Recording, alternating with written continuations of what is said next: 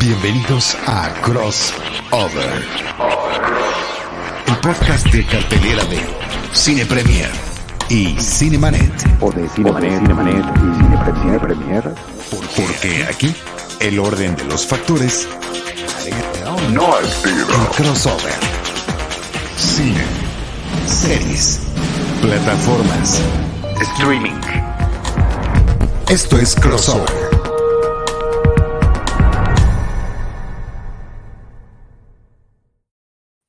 Bienvenidos al podcast crossover de Cine Premier y Cinemanet.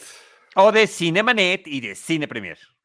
Eso, mero. Yo soy Iván Morales y tú eres. Yo soy Charlie del Río, encantado de estar una vez más contigo. Ivanovich, dejamos un poquito el crossover, pero hemos estado de vuelta. Y hoy nos acompaña de parte de Cinemanet Rosalina Piñera, a quien le damos una cordial y alegre bienvenida. Hola, Rosalina.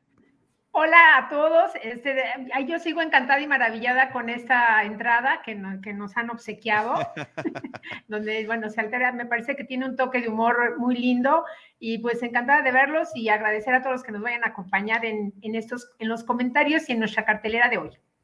Estupendo, gracias.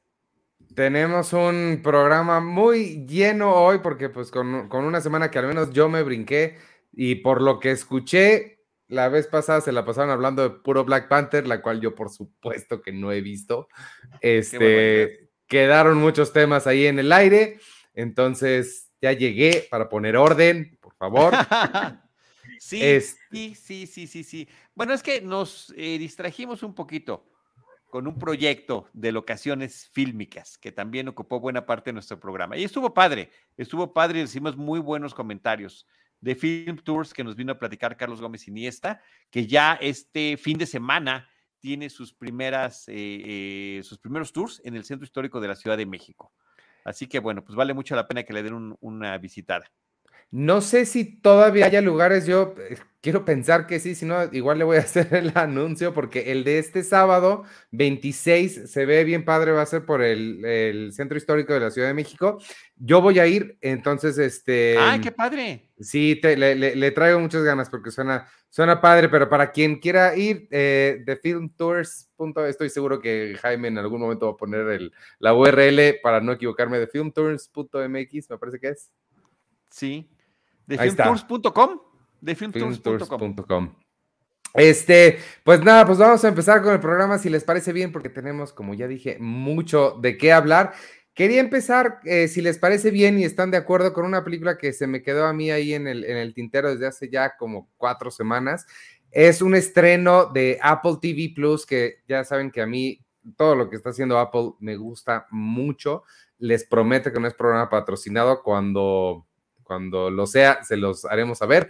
Este, pero Apple, pues a mi parecer lo está haciendo muy bien. Y estrenaron hace algunas semanas una película que no le hicieron casi nada de promoción, pero está sonando Jennifer Lawrence para los grandes premios del año. De nuevo, hace mucho que no la escuchábamos en esa conversación. La película se llama Causeway en inglés, en español le pusieron Resurgir y es esencialmente la historia de una veterana de, Afganistán, me parece que es, que regresa a Estados Unidos y es, es una historia que en la superficie creo que ya hemos visto varias veces, desde The Hurt Locker a Jarhead, estas películas sobre veteranos de guerra que regresan a la, pues, a la sociedad y tratan de, de volver a encajar en esta, en esta... La realidad no es nueva, pero ellos son personas nuevas. Eh, me parece que Jennifer Lawrence, como lo han estado mencionando por ahí, lo, está, lo hace súper, súper bien. Está situada en Nueva Orleans, que es un... Me gusta con estas cosas meta que uno que se dedica al cine sabe. Nueva Orleans tiene grandes estímulos para las filmaciones, entonces en años recientes hemos visto muchas películas en Nueva Orleans, pero creo que le va muy bien. Es, es una ciudad muy cinematográfica, este, digo, desde la entrevista con el vampiro lo sabemos bien, y le va muy bien, creo que la, la- la locación.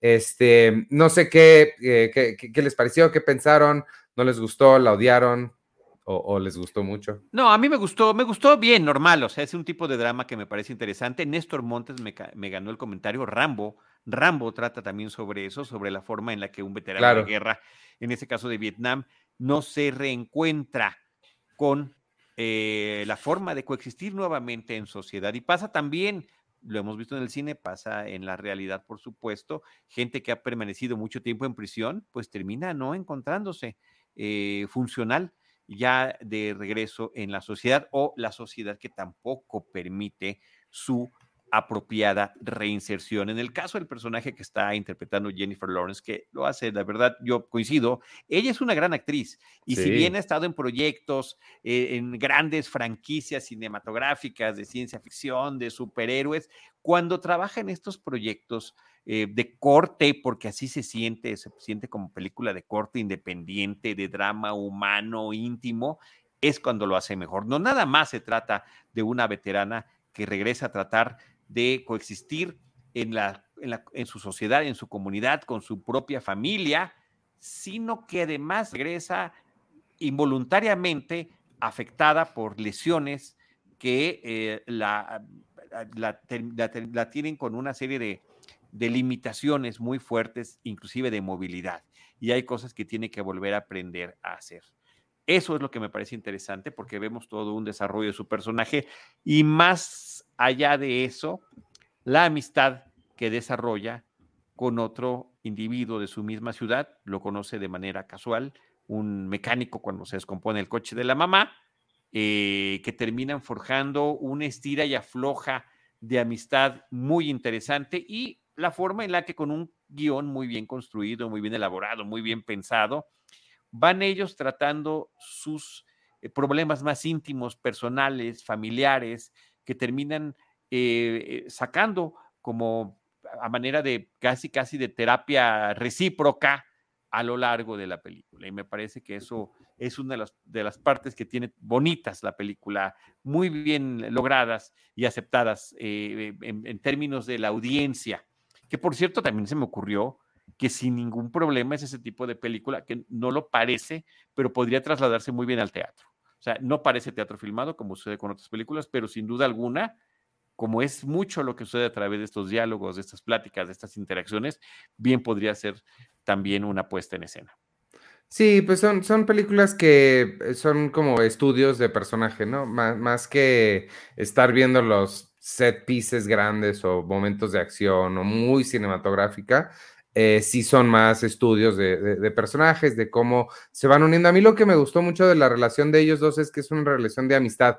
Hay un momento en el que sí parece que se va a ir hacia otro lado y te da un montón de coraje y luego lo regresan a, una amistad y eso me, gustó. Eso creo que, creo que es el, gran éxito narrativo de la, de la película.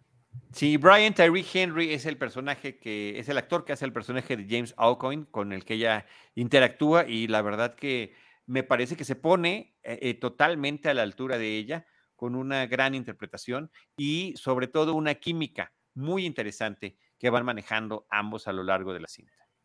Sí. Me parece que, este tema, ¿no? Justamente el de la reinserción, el regreso, ¿no? De un entorno, pues, traumático, este, de un entorno bélico, pues nos ha ofrecido, este, pues, grandes películas y creo que hay todavía como muchos rincones, este, íntimos sobre las heridas y la pérdida por explorar. Estaba yo pensando ahorita, no sé, en el francotirador, este, el regreso sin gloria, este, todavía cuando vimos esta de Cinco Sangres, Sí. Sí. sí, que, y, siguen este, y siguen estas historias que parece que no terminan acerca de, de, pues esta devastadora experiencia, ¿no? Que, que es justamente pues eh, la guerra. Y es curioso porque todas las que mencionaste y las que hemos mencionado, Estados Unidos no es el único país que ha estado en guerra, pero de alguna forma este como mini subgénero se ha vuelto un subgénero muy americano, muy gringo como eh, eh, eh, tienen tantos veteranos que sí se ha vuelto, creo, una parte importante de la, de la cinematografía. A mí lo que siempre me ha llamado la atención es la necesidad de estas personas de regresar. creerías que con todo el trauma que tienen, lo, lo último que querrían es regresar y, no. Parece, y ahorita el ejemplo de Cinco Sangres me parece increíble porque 40 años después lo que quieren es regresar. O sea, y se me hace, se me hace un, fenómeno eh, psicológico muy interesante. La película de Spike Lee que están, que están mencionando, pero sí, justamente Es, es querer regresar porque no te logras reinsertar apropiadamente en la sociedad. porque Sí. la sociedad no está preparada y no hay los mecanismos. Es, pues, tú regresas y a ver cómo te va después de unas experiencias terriblemente fuertes que estás viviendo en otras latitudes. Y bueno, eh, esta cuestión que hasta caricaturiza en películas como Forrest Gump, donde hablan de que cada generación va teniendo su distinta guerra y por una misma familia va teniendo, y, y ahí están los familiares de Lieutenant Dan, eh, muriendo en diferentes eh, conflictos bélicos a lo largo claro. de la historia del país y a la historia y de la historia familiar. Sí, y también le sumo a, a la apreciación de que esta actriz me gusta más como en estas películas de, de carácter independiente. Estaba yo recordando Invierno sí. Profundo, Uf, que es bueno, de sus espléndida primeros papeles. Exacto, sí, sí. sí. Sí, fue la, la primera por la que llamó la atención y la nominaron al, al- al Oscar por esa. Este, pues antes de pasar a la, a la siguiente, nada más un comentario rapidísimo sobre Cinco Sangres de Spike Lee. Acabo de Sí. volver a ver este, ¿cómo se llama? La Summer of Sam, la del 99 que hizo. Qué cosa tan increíble. Eh, hace poquito vi Do the Right Thing. Estoy como revalorando, revisitando, reenamorándome de Spike Lee. Ah, qué padre. qué, qué, qué gran cineasta hay ahí. Sí, No, definitivamente, definitivamente. El infiltrado del Ku Klux Klan, que Uf. yo creo que es maravillosa en, en muchos sentidos. Jungle también. Fever, Malcolm X, no, bueno, ahí está Todo, toda una, sí, un- sí, sí, una toda. filmografía que, que ver y que explorar y que analizar. Ahí está John Leguizamo, míralo. Habría que hacer en algún momento algún eh, cuando nos cuando nos sobre el tiempo hacemos un especial de Spike Lee. Ay, ni siquiera tuvimos que sacar hasta películas del pro- de la emisión de hoy porque no, no nos da. no nos da Exacto, exacto. Y quieres, y quieres hacer tu ciclo de Spike Lee. ¿Qué, qué te pasa, Ivanovich? Bueno, nacido el 4 de julio, o sea, no se acaban las referencias, Sí, ¿eh? no se acaba, No, claro. no, no, no. Este, de referencias de, de temáticas, ¿no? De- del regreso de los veteranos a Estados Unidos. Pero y la otra que creo que sí es también muy notable y digo, por lo menos hablo por mí, no sé ustedes dos, siento que Charlie va a ser el que menos, pero ver a Jennifer Lawrence aquí también me, me refresca un poquito esta fatiga de superhéroe que yo al menos sí siento un poco. Y tenemos grandes actores haciendo cosas pues, en esas películas que están padres y todo, pero se te olvida lo, lo grandiosos que son. Y la siguiente de la que vamos a hablar es el mismo caso. Digo. Florence Pugh ha estado, ha hecho muchas más cosas en ese ámbito independiente. Midsommar me viene a la mente. Em, pero pues también está en Black Widow y en otros proyectos así. Acaba de estrenar en Netflix la nueva película de ella que dirige Sebastián Lelio. Se llama The Wonder, el prodigio. No estoy seguro, me lo explicarás tú, Ross, porque yo lo soy medio burro para estas cosas. ¿Por qué es el prodigio y no la prodigio si se trata de una niña que deja de comer, al parecer, milagrosamente? Eh, Florence Pugh interpreta a una enfermera que viaja para, no para cuidarla, para observarla, porque esta gente del pueblo quiere asegurarse que la niña que dice no estar comiendo quiere asegurarse que en realidad no esté comiendo. Y la película se trata, y amo así con locura y compasión cómo empieza la película, porque te dice, esta es una película, esta es una ficción, ni siquiera vamos a intentar esconder que este es un set en donde estamos. Y esta película se trata sobre las historias que nos contamos a nosotros mismos y, la, y cuánto queremos creérnosla. Este, y ya esa es mi introducción a... a- Sí, a, a esta película de El prodigio.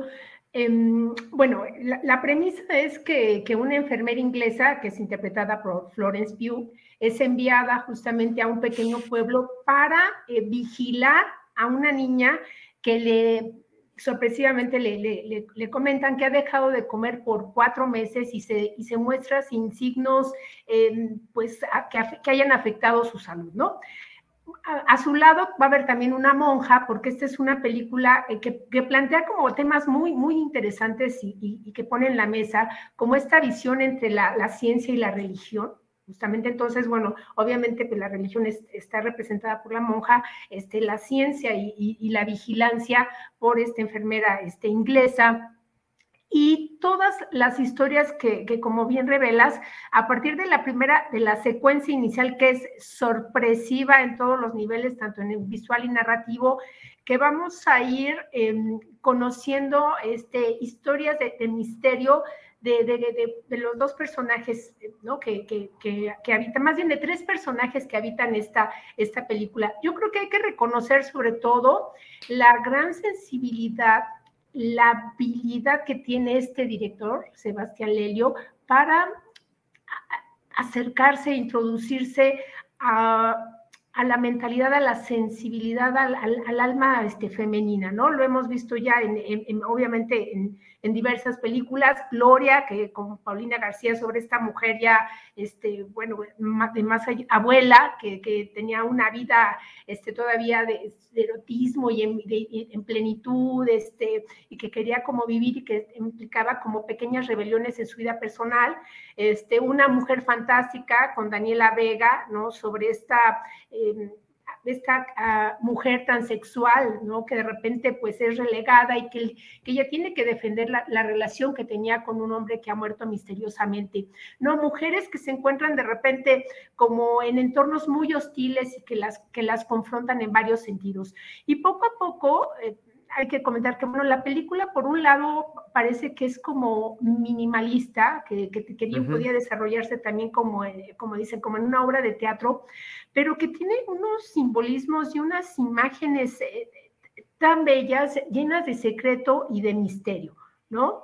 Em, un poco nos, habla también sobre el fanatismo religioso, este, sobre el duelo, sobre la necesidad de expiación, sobre cómo se, hay una malinterpretación de cómo debe em, de actuar o de asimilarse como los temas religiosos, ¿no?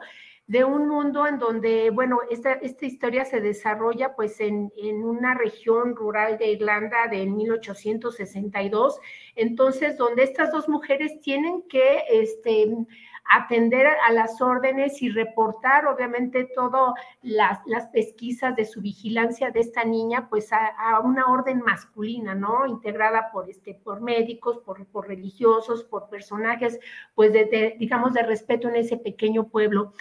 La maternidad que también está eh, eh, eh, escondida justamente en, estos temas y estos, me parece como de estos pequeños castigos, porque vamos a ver que el personaje de Florence Pugh, ¿no? Abre de repente una, un, paquetito donde, donde hay unos, una pequeña prenda infantil y una botellita, y de repente cuando la cierra siempre se, se, se pica uno de los dedos, ¿no? Para derramar una gota de sangre que obviamente eso habla un poco acerca pues de la necesidad de expiación. Lo que yo sí quiero, ah, lo que quería comentarles también de la fotografía, que es de esta, eh, de la australiana Ari Beckner, que es la misma del poder del perro, que me parece que es espléndido y que logra dibujar a los personajes este, con todos sus secretos y dolores en un entorno como muy abierto en el paisaje y muy cerrado en las creencias. ¿Qué opinan ustedes? Sí, total, total, total, totalmente. A mí eh, visualmente la película me sorprendió mucho. Creo que es la, la más mm, cinematográfica de todas las películas de él, al menos. Este, creo que sí está, se siente un cineasta ya mucho más, mucho más seguro de lo que está haciendo. Eh, de nuevo, vuelvo a lo mismo, esa escena inicial, no cualquiera se atreve a abrir una película así creo que sí te habla de una madurez como cineasta de sé lo que estoy haciendo y ahí les va. Y, este, y sí, el, el manejo temático de todo, a mí lo que me llamó más la atención es esta, a, mí me llama mucho la, la, la, atención la idea de las, de justo eso, de las historias que nos contamos, de cómo hasta cierto punto todos estamos todo el tiempo viviendo nuestras pequeñas ficciones, ¿no? El, el mundo lo vemos cada quien como escogemos verlo y escogemos creernos las cosas que nos queremos creer que nos convienen. Y toda esa exploración temática me, es, lo que más me gustó a mí de la película.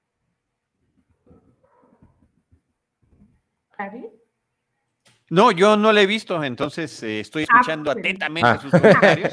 Ah, sí. Yo quería agregar sobre todo el toque eh, esperanzador, como dices, hay, hay, varias historias, pero cuando eh, en esta construcción de historias de vida hay unas que, que, van aniquilando, y eso lo vamos a ver en el personaje de la niña, poco a poco, cuando ella va contando la historia, ¿no? la historia de lo que ha vivido, la historia de lo que la madre de esta niña le dice que tiene que ser, y cómo eh, de manera muy inteligente esta enfermera, el personaje de Florence, logra em, insertar en ella esta idea del renacimiento.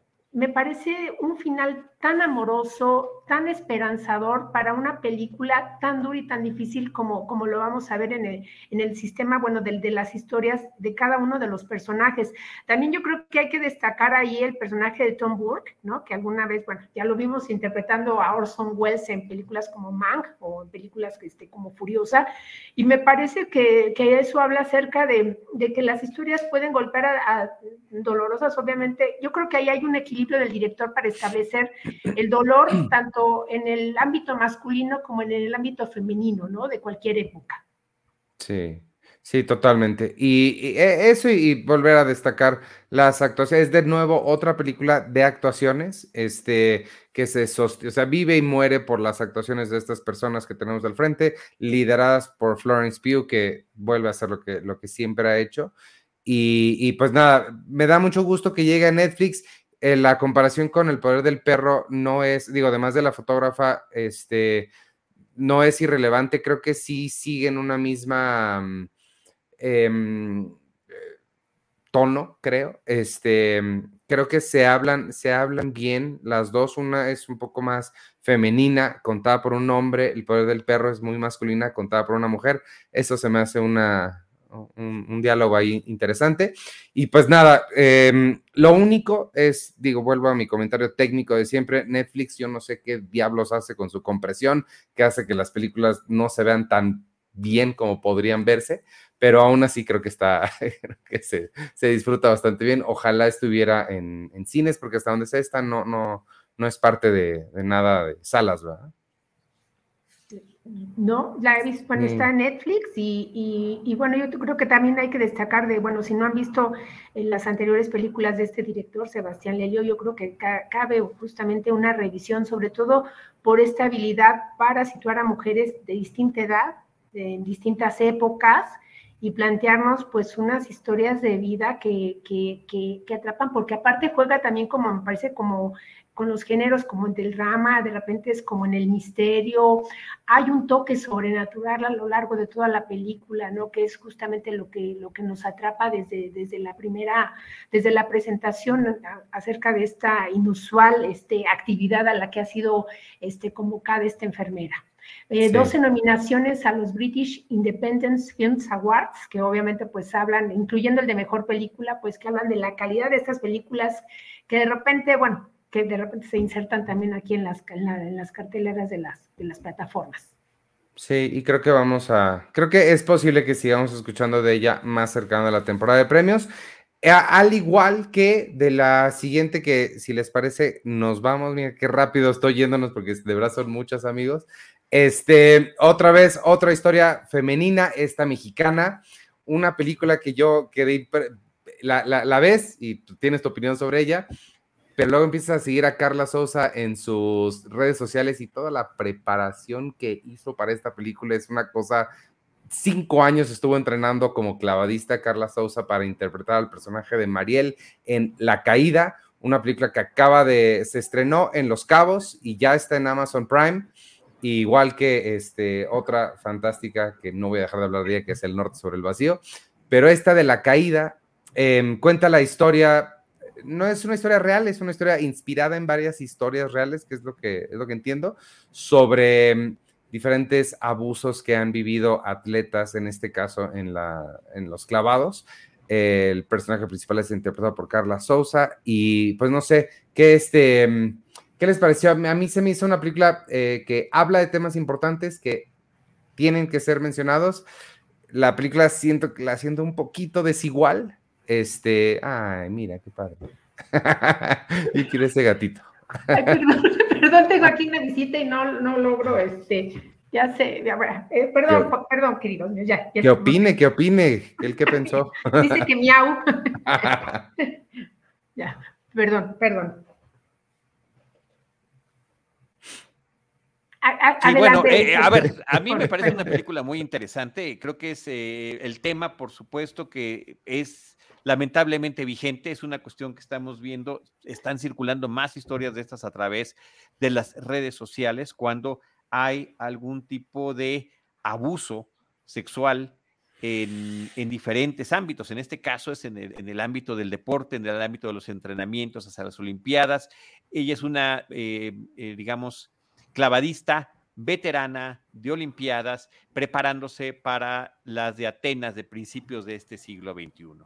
Y a partir de la llegada de una jovencita de 14 años, la misma edad que ella tenía cuando inició eh, su preparación deportiva, pues resulta que le trae una serie de recuerdos de los abusos que vivió y que siempre cayó eh, de parte del entrenador. Y creo que eh, ese, esa circunstancia de autocensura a través de estos personajes que manipulan de una manera brutal a sus víctimas, eh, que, además termina siendo el abuso infantil en un inicio, me parece verdaderamente aterrador y creo que la película está muy bien narrada. Lucía Puenzo, una directora argentina, la directora de XXY, es la encargada de contarnos esta historia. Y, em, y efectivamente, como decía Ivanovich, la preparación de Carla Souza se ve, se nota desde que ves las tomas de sus espaldas cuando está a punto de saltar. Cuando ves eh. Eh, el, el, cuerpo eh, que está trabajado con los músculos, los movimientos, las poses, eh, que no es de un día para otro, evidentemente, lo que está sucediendo. Es, es una película que me parece muy poderosa, muy interesante, eh, muy impactante y que nos permite eh, tratar de vislumbrar y entender el sentimiento psicológico de víctimas de esta naturaleza. Sí. sí.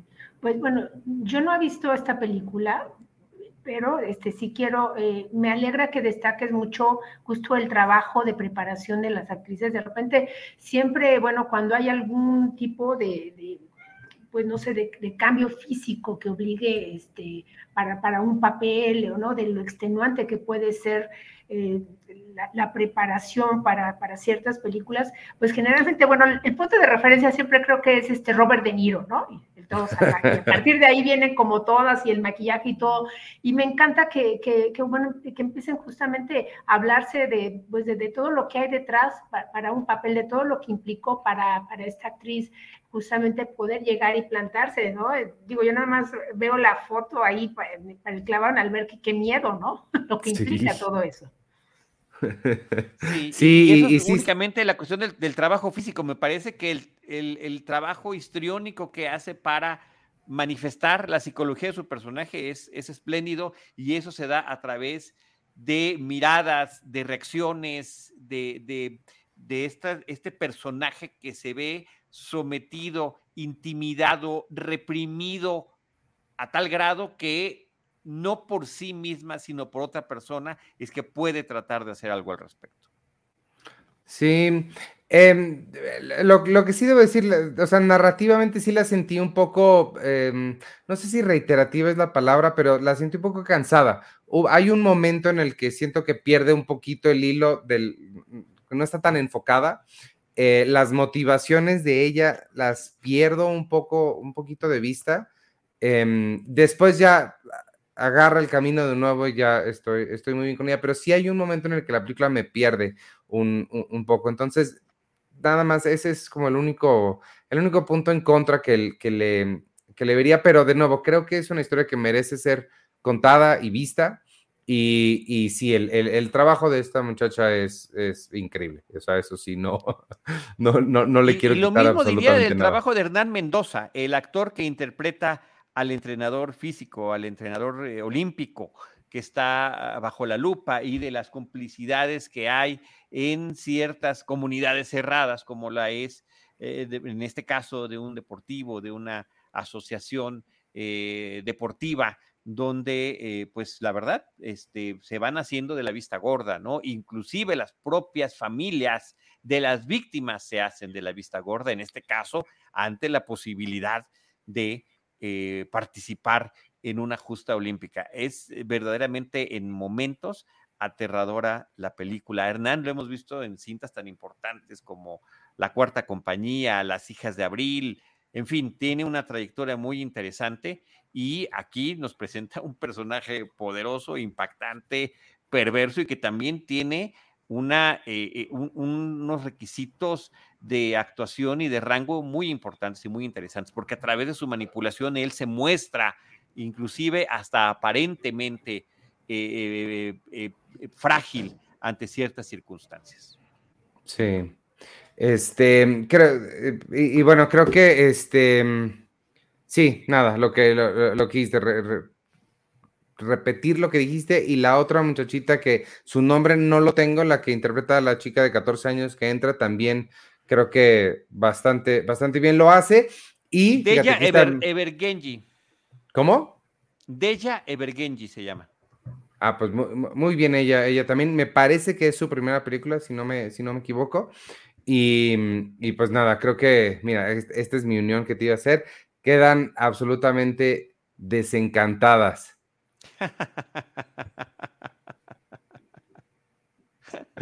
y de ahí nos vamos a un tono completamente diferente, nada que ver con esta seriedad que hemos estado manejando hasta ahorita, para irnos al otro espectro cinematográfico, una película que sé que es y era y continuará siendo muy esperada por muchísima gente que hace 15 años se enamoraron de Amy Adams como una que es una hada, una princesa que viene al mundo real y ahora regresa en Desencantada. Este, ¿qué te pareció Desencantada? Pues fíjate que, el título refleja mi sentimiento. Quedé profundamente desencantado con esta película. Había un ah. peso muy grande en torno al legado que hace apenas 15 años dejaba la película original, una película de Disney que ya muy tardíamente, pero de manera muy bien lograda, lograba hacer una autocrítica y un auto-homenaje que resultaba muy entretenido, muy vistoso, muy propositivo en la forma en la que se estaba expresando, como una princesa de cuento de hadas que aparece inicialmente en la película como personaje animado, resurge en una ciudad como Nueva York de carne y hueso y cuáles van a ser esos elementos del pez fuera del agua eh, y la diferencia de forma en la que se relacionan las personas. Y bueno, tiene todo un arco muy interesante el personaje a lo largo de esta película. Aquí nos plantean la historia años después, cuando ya ella está casada, ya tiene una hija, tiene una hija adoptiva y sigue sin encontrarse en la ciudad de Nueva York y justamente buscando un lugar de ensueño, un lugar que se parezca lo más posible a su añorada Andalesha, que es su, ciudad original, la animada, pues se va a unos suburbios en el estado de Nueva York. ¿Y, qué será todo lo que vaya a transcurrir a lo largo de esta historia cuando la magia de su propia eh, lugar de origen se termina incorporando a la realidad? Suena como interesante. La premisa es un verdadero desastre de ejecución, de guion, de todo lo que proponía y eh, refería a la película anterior que era completamente, en este caso, desdibujado por completo en esta cinta que empieza a tornarse repetitiva, reiterativa, aburrida y que no termina logrando proponer nada en absoluto y regresa buena parte del reparto de la película original, por supuesto, Amy Adams en el, en el papel principal, Patrick Dempsey, James Marsden, que creo que él sigue muy bien como el príncipe original, y también Idina Menzel. Eh, entran nuevos eh, actores a la, a la, película, Maya Rudolph, eh, Yvette Nicole Brown, Jayma Mays, Oscar Núñez, que uno diría, bueno, esto podría, por supuesto, que refrescar la historia y lamentablemente no lo logra. No sé si alguno de ustedes también tuvo oportunidad de verla, pero em, realmente la, la comparación termina siendo brutal. Eh, un, verdadero despropósito. Yo sí, yo, yo, la vi, este, pensé que te, que, que te había gustado, no, me imaginé que te iba a gustar, a mí no me gustó muchísimo, me dormí una buena parte de la película porque me cansó demasiado, pero este, pensé que iba a ser más, más clever, es que la, la primera, eh, para ser justos, no la he visto desde que salió en cines, pero la recuerdo muy inteligente. La recuerdo que tenía chistes muy clever, como muy de, ah, claro, como autorreflexivos. y esta, este, creo que había un juego muy interesante que pudieron haber, que, que, medio intentaron proponer con el hecho de que ella es ahora una madrastra. Creo que pudo haber algo ahí bien padre si ella sin querer hubiera empezado a actuar como las madrastras de las caricaturas, pero que sea como una magia que la hace actuar así, se me hizo como más chafón. Sí, no, definitivamente no logra, no, no logra cumplir la promesa no solamente de su antecesora, sino de su propia premisa. ¿Qué pasa después de que ya logras la parte de la emoción, el enamoramiento y cuando llegas a la cotidianidad? ¿Qué pasa después de él vivieron felices para siempre? Pero bueno, finalmente la, película se va por otro. Es, es, es, está también muy lamentable el tema de las cuestiones musicales y de, los, y de las coreografías. Por una parte, no parece que es el mismo Alan Menken el que está haciendo las, las, canciones de esta eh, película. Parece que lo está haciendo un imitador de Alan Menken, pero no, es el mismo, aparece en los créditos cuando, cuando acaba la película. Por otra parte, el trabajo de edición es de una torpeza de alumno de primer grado de escuela de cine, eh, donde a través de los errores va uno aprendiendo y a través de la práctica se logra llegar a la perfección o eh, a la maestría, ¿no? La práctica hace al maestro, reza el dicho. O sea, en un mismo número musical, en lugar de seguir la coreografía que está plagada de bailarines eh, en una ciudad de ensueño, los cortes nos, uno tras otro nos ponen a los personajes en diferentes lugares, ¿no? de una manera absolutamente lamentable.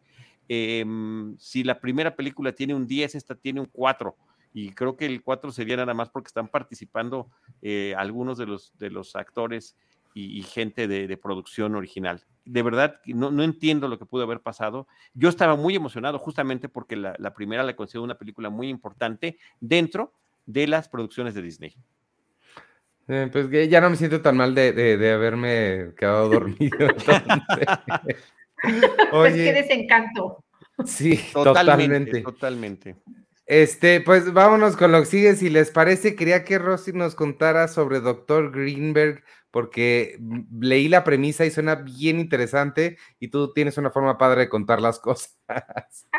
Muchas gracias. Bueno, El secreto del Dr. Greenberg, bueno, es un documental fascinante, enigmático. Se trata del primer trabajo del cineasta y músico español Ida Cuellar que indaga en, el misterio de la desaparición de un eh, neurofisiólogo mexicano, Jacobo Greenberg, que ocurrió allá por finales, en diciembre de 1994. Eh, un investigador, Greenberg era un investigador muy respetado que se movía pues entre la ciencia y lo esotérico y que entre sus pesquisas pues estaba el trabajo, bueno, de, de analizar, de investigar a los curanderos y a los chamanes, ¿no? Exploraba temas además como la visión dérmica, es decir, percibir justamente el mundo, poder leer y, este, y ver a través, digamos, como de, los dedos de la piel. Eh, como las posibilidades de la expansión de la conciencia humana, eh, de desarrollar el potencial justamente mental para, para establecer pues eh, lo que sería la telepatía, la comunicación justamente este, a distancia a niveles insospechados.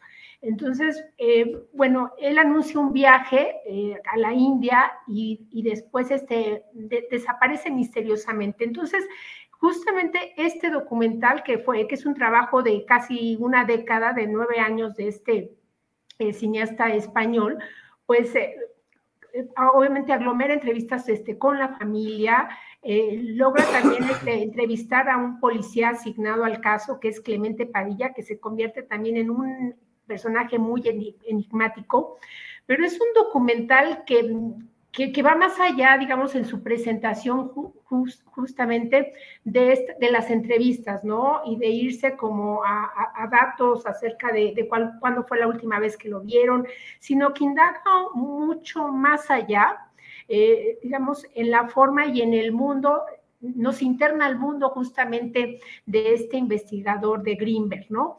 ¿A, qué voy? Vamos a ver este, de repente que hay, y se incluye en la narración este, unos fragmentos eh, leídos, digamos, en primera persona de los poemas del propio Greenberg, que, bueno, tiene, una bibliografía muy extensa, 46 libros, y que parece, que van arrojando pistas acerca de lo que pudo haber sido este, o, como si él anunciara su propia desaparición, como si de repente dejara como pequeñas este, pistas claves acerca, bueno, de su, eh, de su enigmática ausencia, que puede, que puede ser o trata de ser explicada, que puede ser que, que fue abducido posiblemente o que fue desaparecido tal vez por este por, esta, eh, por estos grupos de, de ex, extranjeros de investigación que han desclasificado archivos secretos, ¿no? Debido a las investigaciones que él estaba logrando y que podían ser utilizadas con un potencial bélico mucho más adelante o, con otros fines. Y eh, bueno, es, este director, este, Ida Cuellar, bueno, hay que también este, resaltar que también es, él es un graduado en astrología, que es un estudioso del tarot y por supuesto le, atra, le atraían también todos estos temas, ¿no? Él viajó a México en el 2010, eh, estuvo en, en Tepoztlán y ahí una mujer le habló por primera vez de este científico mexicano y de lo que parecía que, se, que, que había sido eh, secuestrado por, o, más bien llevado por la NASA justamente para poder continuar con todas estas investigaciones acerca, bueno, de, de, la, de la, telepatía.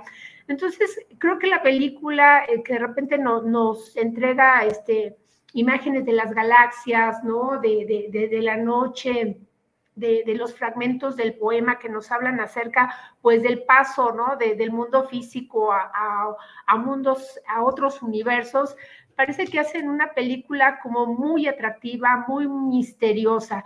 Les quiero contar que, bueno, por ejemplo, en la cineteca todas las funciones están llenas, o sea, saturadas, es, casi imposible verla a menos que, que, compres el boleto como que con dos días o, tres días de anticipación, porque sí me parece que es un, un trabajo eh, sumamente fascinante, eh, la, la, manera de plantear y de, de, alejarse un poco de lo que sería, digamos, el formato rígido del documental.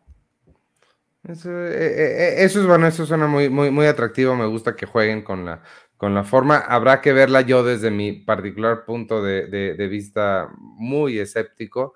Me llama mucho la atención siempre este tipo de trabajos para ver qué tan, qué, qué, qué tanto les creo o no, pero suena muy interesante. Por eso me, me, me llamó la atención. Este, pues, eh, ¿algo más que quieras añadir de esta o nos vamos con la que sigue?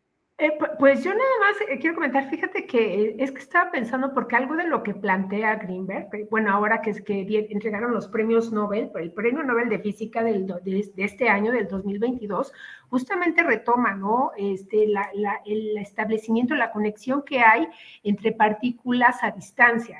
Entonces yo creo que bueno, nada más era como mi comentario, así el, el, comentario acerca, bueno, de que la, la, ciencia anda, anda sobre, digamos, como, como eh, sobre esos pasos, ¿no? También me parece que hay un, que visualmente la película también es muy rica porque eh, hay fragmentos de, de, este, del propio este, Greenberg hablando acerca de sus investigaciones, de, de, de, varios caminos que pudo haber tomado su desaparición. Entonces creo que el, el, formato también es como un poco de misterio y también, bueno, pues deja abierto, ¿no? A qué es lo que crees, ¿no? Acerca de, qué pudo haberle pasado, ¿no? ¿Cuál fue su destino final?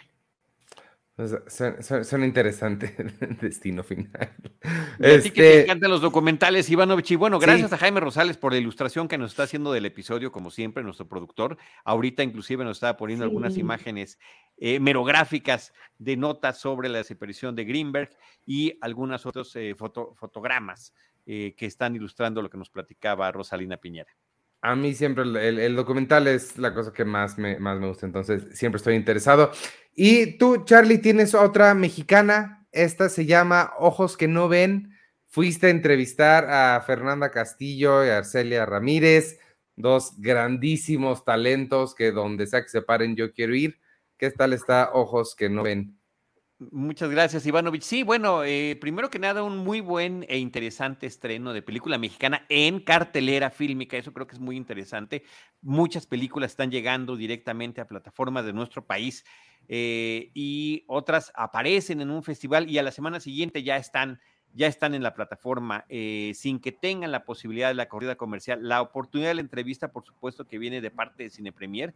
Ahí están Arcelia Ramírez y Fernanda Castillo platicando sobre sus experiencias. La película es la ópera prima de Alfonso Sate y es una película producida por nuestro amigo Hugo Lara también colega de la cobertura fílmica desde hace muchos años, investigador cinematográfico, curador de exposiciones, eh, autor de diferentes libros, también director fílmico con la película Cuando los hijos se van y en esta ocasión funge como productor de la ópera prima de Zárate. La película es un thriller psicológico que nos habla del enfrentamiento de dos mujeres a partir de un pequeño que una de ellas secuestra, una es la mamá y la otra la secuestra. La secuestradora es ni más ni menos que una maestra de la escuela del niño, es la bibliotecaria que cuando lo ve, eh, cuando conoce al pequeño que recién acaba de ingresar a la escuela, pues sufre una crisis eh, tremenda porque se parece demasiado, parece la encarnación del el hijo que perdió años antes. Entonces, a partir de esa tragedia, de ese duelo que no ha podido superar, eh, pues empieza este conflicto, eh, donde poco a poco se nos van dando pistas de lo que está sucediendo y que empezamos también como audiencia a cuestionarnos la realidad, qué es lo que está pasando, por qué existe ese parecido tan extraordinario, eh, qué es lo que pretende hacer con él. Es una película que termina inquietando profundamente. Creo que ese es uno de los atributos interesantes. Yo mencionaba inclusive en la entrevista con Arceli y con Fernanda que el póster de la película nos, nos anticipa esa realidad fragmentada que estamos a punto de ver, ese laberinto eh, de situaciones por las que nos van a llevar los, eh, los eh, personajes de esta historia. Así que bueno, me parece que es una oferta interesante. Recordemos que el cine mexicano comercial no necesariamente está eh, recurriendo a, la gran diversidad de géneros que hay, como que, eh, o el drama eh, este, fuerte, o la comedia es lo que, lo que está en, en, cartera, horror, terror, em, o thriller psicológico, suspenso, como que no es tan común que lo podamos ver. Así que a mí me dio mucha alegría recibir esta película. Qué bueno suena. Sí, sí, estoy totalmente de acuerdo con la diversidad de género que hace falta más que hoy platicamos también de la caída, creo que también es un, un, eh, estilo que no vemos este, tan seguido. Es, entonces creo que, creo que sí se están haciendo cosas padres y sí es muy refrescante verlas, este tipo de películas. Eh, también el año pasado hizo Arcelia Ramírez La Civil, que aunque toca un tema que es muy desafortunadamente conocido por todos, el estilo que tiene la película eh, creo que le va muy bien. Es un estilo que no vemos muy seguido, más, más de acción thriller. Creo que, creo que funciona bastante bien. Y, este, y pues qué bueno, entonces, ojos que no ven, ya está en cines, amigos. Y este, ya eh, para, ir cerrando, nos quedan dos. Eh, no sé qué es Playground, pero estoy seguro que nos vas a decir, Ross, y que está bien padre, porque tú tienes muy buen gusto. Claro que sí. Bueno, muchas gracias. Playground o Un Mundo es una de las películas que forman parte de la edición número 72 de la Muestra Internacional de Cine, que ya comenzó en Cineteca Nacional y en varias sedes, obviamente, de este, del país.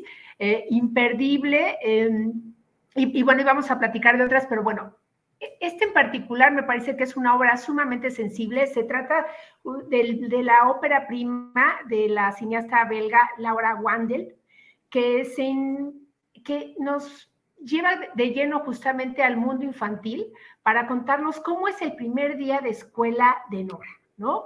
Eh, una, una pequeñita que pues entra justamente, bueno, a, lo que va a ser pues su, su, inicio en la, de la vida escolar ella tiene un hermano mayor en la misma escuela y de repente pues se, va a dar cuenta de que, de que su hermano, Abel, es víctima de, del acoso escolar, ¿no? Em, les quiero contar, bueno, una anécdota porque me parece que es lo que la directora hace a, lo largo de la película, ¿no? Que es, hace, hace tiempo, hace, hace algunos meses, o más bien hace algunos, creo que pocos años, se hizo famosa, se hizo viral una fotografía del príncipe Guillermo de Inglaterra, que estaba arrodillado hablando con su, con su hijo, con su, con su pequeño. Y muchos resaltaban el, el tema de que, que, la manera, que era la manera correcta de hablarle a un niño, es decir, que estuvieras como adulto a la altura de él, ¿no? Para establecer como un diálogo en una situación, este, digamos, este, digamos, horizontal. de horizontal, que él no se sienta atemorizado y todo. Bueno, es, ahora quiero que lleven como esta figura al, papel que hace esta directora, Laura Wandel, ¿no? de, de, de situarse justamente en, la mente y en las sensaciones que se despiertan en los, en, los, en los niños cuando les toca enfrentar el desafío que implica llegar el primer día a la escuela, ¿no? Todo el cambio de vida que es el, abandonar este, el, el, hogar, el no ver a los papás, el quedar como en la independencia, en, la desprotección de, los adultos que siempre lo han cuidado, ¿no? Que son, que son los, los, los padres.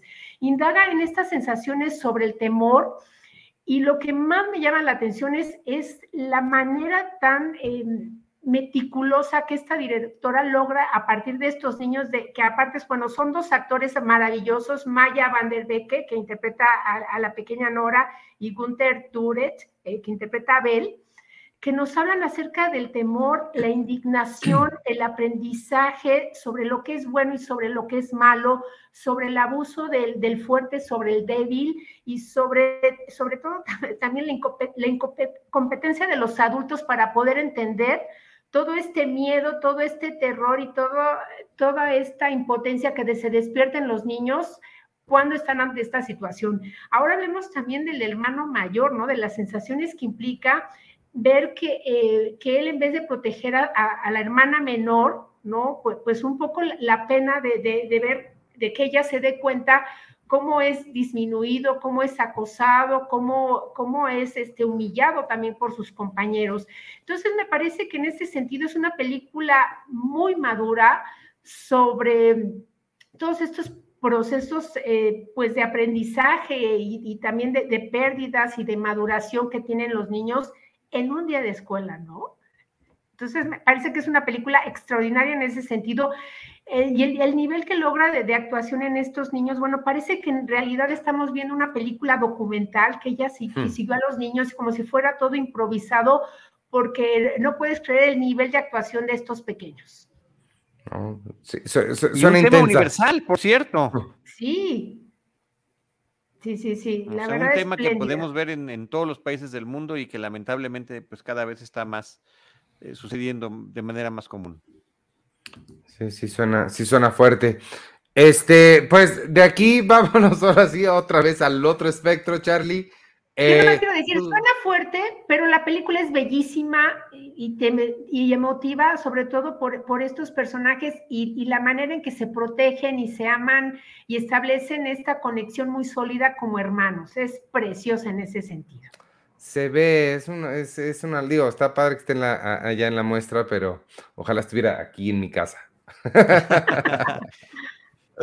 este, tú viste un documental, Charlie, que tengo muchas ganas de ver, ese sí eh, se ve la historia a mí de, Disney y todo eso, se me hace muy interesante como, como historia. Este, viste un documental de Mickey Mouse que se acaba de estrenar en Disney Plus. ¿Cómo, cómo, cómo, se llama completo? ¿Te acuerdas? Mickey Mouse, la historia de un ratón. Ah, mira. es un documental que anunciaron hace algunos meses y a mí me daba mucha ilusión poder verlo porque también es un fenómeno que me interesa muchísimo, todo el de la misma casa de Disney, la animación, los parques de diversiones, todo lo que tiene que ver con este universo creado por este hombre tan talentoso que fue Walt Disney. Y, eh, y la película resultó mucho más ligera de lo que yo estaba esperando, eh, mucho más un ejercicio de compartir opiniones a través de gente que trabaja en la compañía, que evidentemente son fans del trabajo original de Walt Disney y que hacen un seguimiento de lo que fue el origen del personaje a partir del fracaso que tuvo en términos de mm, la posesión de los derechos del personaje de Oswald, que fue de los primeros personajes que hizo Walt Disney y que se quedó con la empresa para la que trabajaba, y esa frustración lo lleva a eh, crear al personaje de Mickey Mouse, que físicamente son un poco, se emparentan, se emparentan bastante, pero aquí también nos habla de la evolución de eh, Mickey Mouse a lo largo de las décadas, de los diferentes momentos históricos de, la, eh, de los Estados Unidos y eh, a través de los distintos animadores y estilos con los que se ha utilizado a la figura de este personaje, de ser una estrella a la par de Chaplin o de otros histriones de la época, a, este, a estar como parte de una propaganda antibélica durante la Segunda Guerra. Mundial, a pasar a convertirse en un símbolo corporativo en la década de los 80. Eh, mencionan, aunque sea de pasadita, eh, el tema cuando en, durante la eh, persecución de comunistas en Estados Unidos, eh, la Casa de Actividades eh, No Americanas, que era más o menos como se llamaba, eh, la de este senador McCarthy, eh, pues perseguían e interrogaban a la gente de la industria del entretenimiento, en, particular a la gente del cine, y bueno, donde Walt Disney se mostró absolutamente cooperativo con ellos.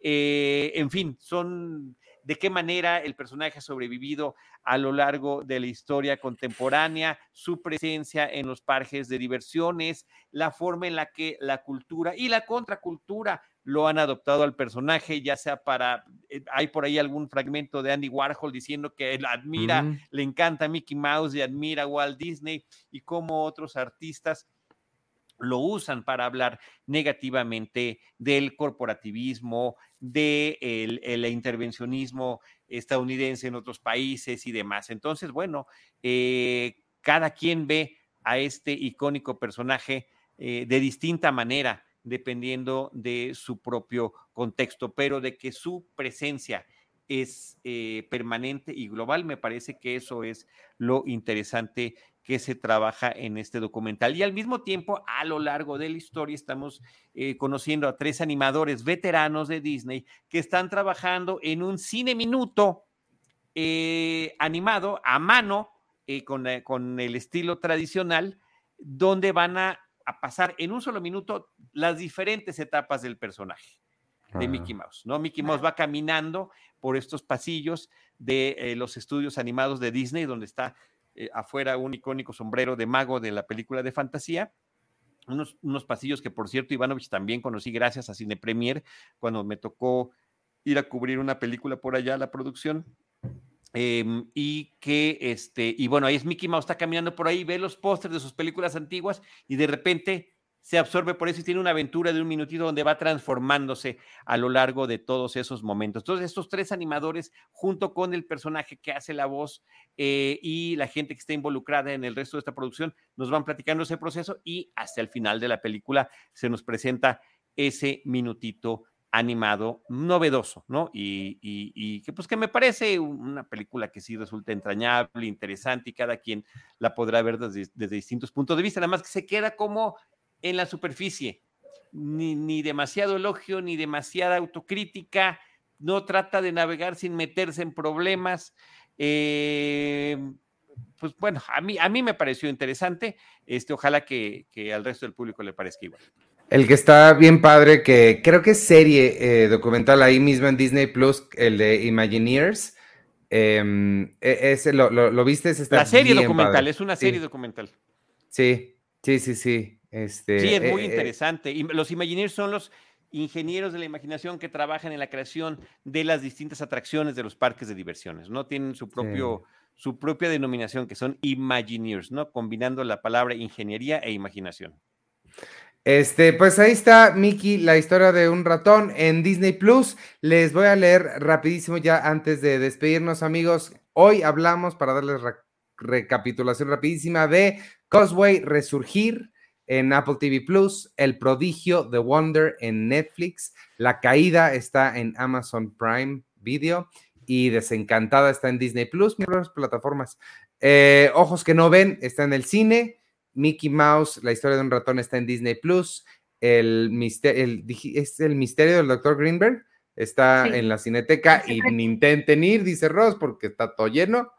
Y no, Playground. Vayan, vayan. o compren con anticipación, más bien esa fue la recomendación, compren con compren con anticipación. Y este Playground está, es parte de la muestra. Se nos queda ahí en el tintero una que hablaremos después para todos los fans de Weird Al Yankovic. Mientras tanto, amigos, tenemos cinco pases dobles para la premier mañana miércoles a las 8 pm en Cinépolis, Cinépolis Forum Buenavista para la película Invocando al Demonio, que es uno de los estrenos que llegan a los cines esta semana.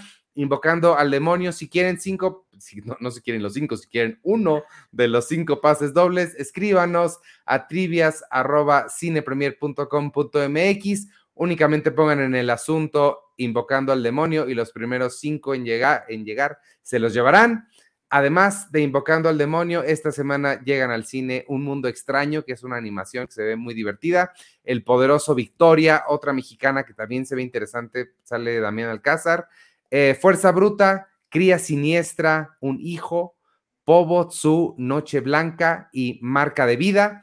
A Netflix llega el 23, una película mexicana, eh, una teen comedy mexicana que no vemos mucho cine para adolescentes en México, se llama El Guau.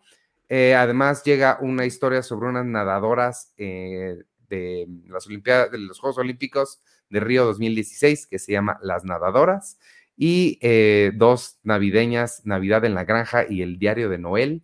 Y además, el 23, mañana también llega Merlina, la gran serie de Merlina Adams, que creo que todos esperamos, aunque ya, escuchamos comentarios medio desiguales.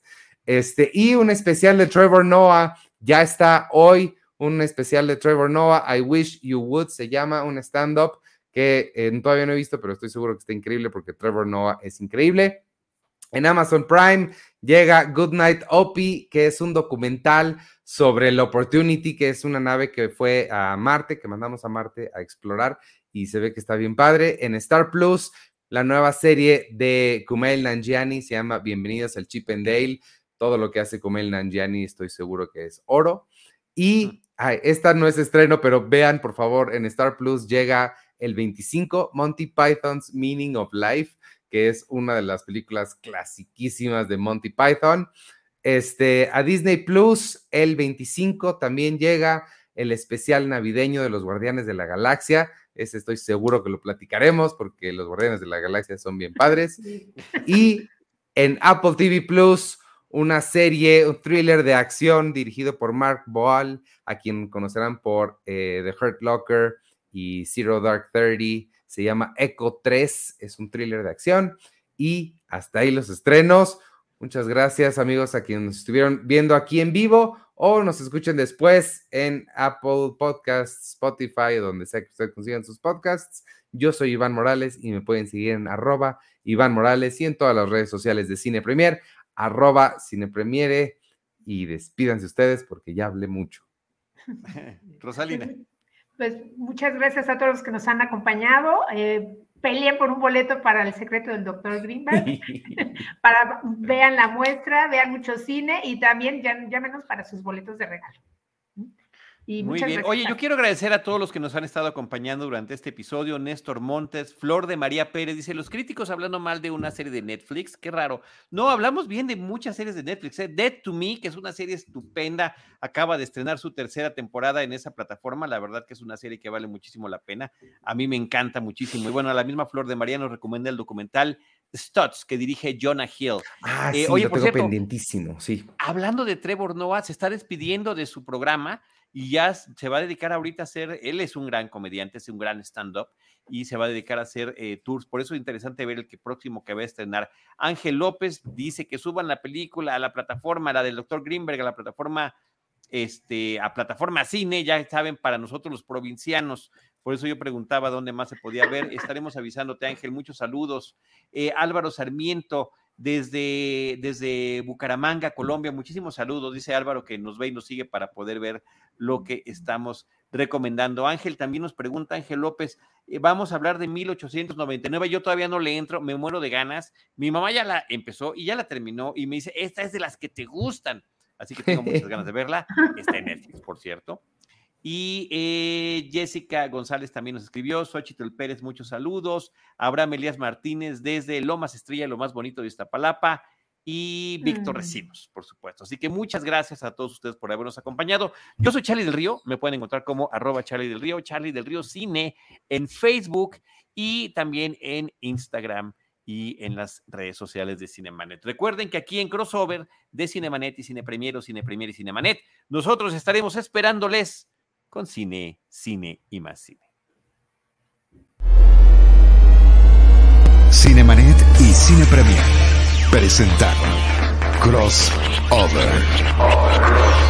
El podcast de cartelera de Cine Premier y Cinemanet. Hmm, ¿O era al revés? porque aquí el orden de los factores. No. El crossover. Crossover.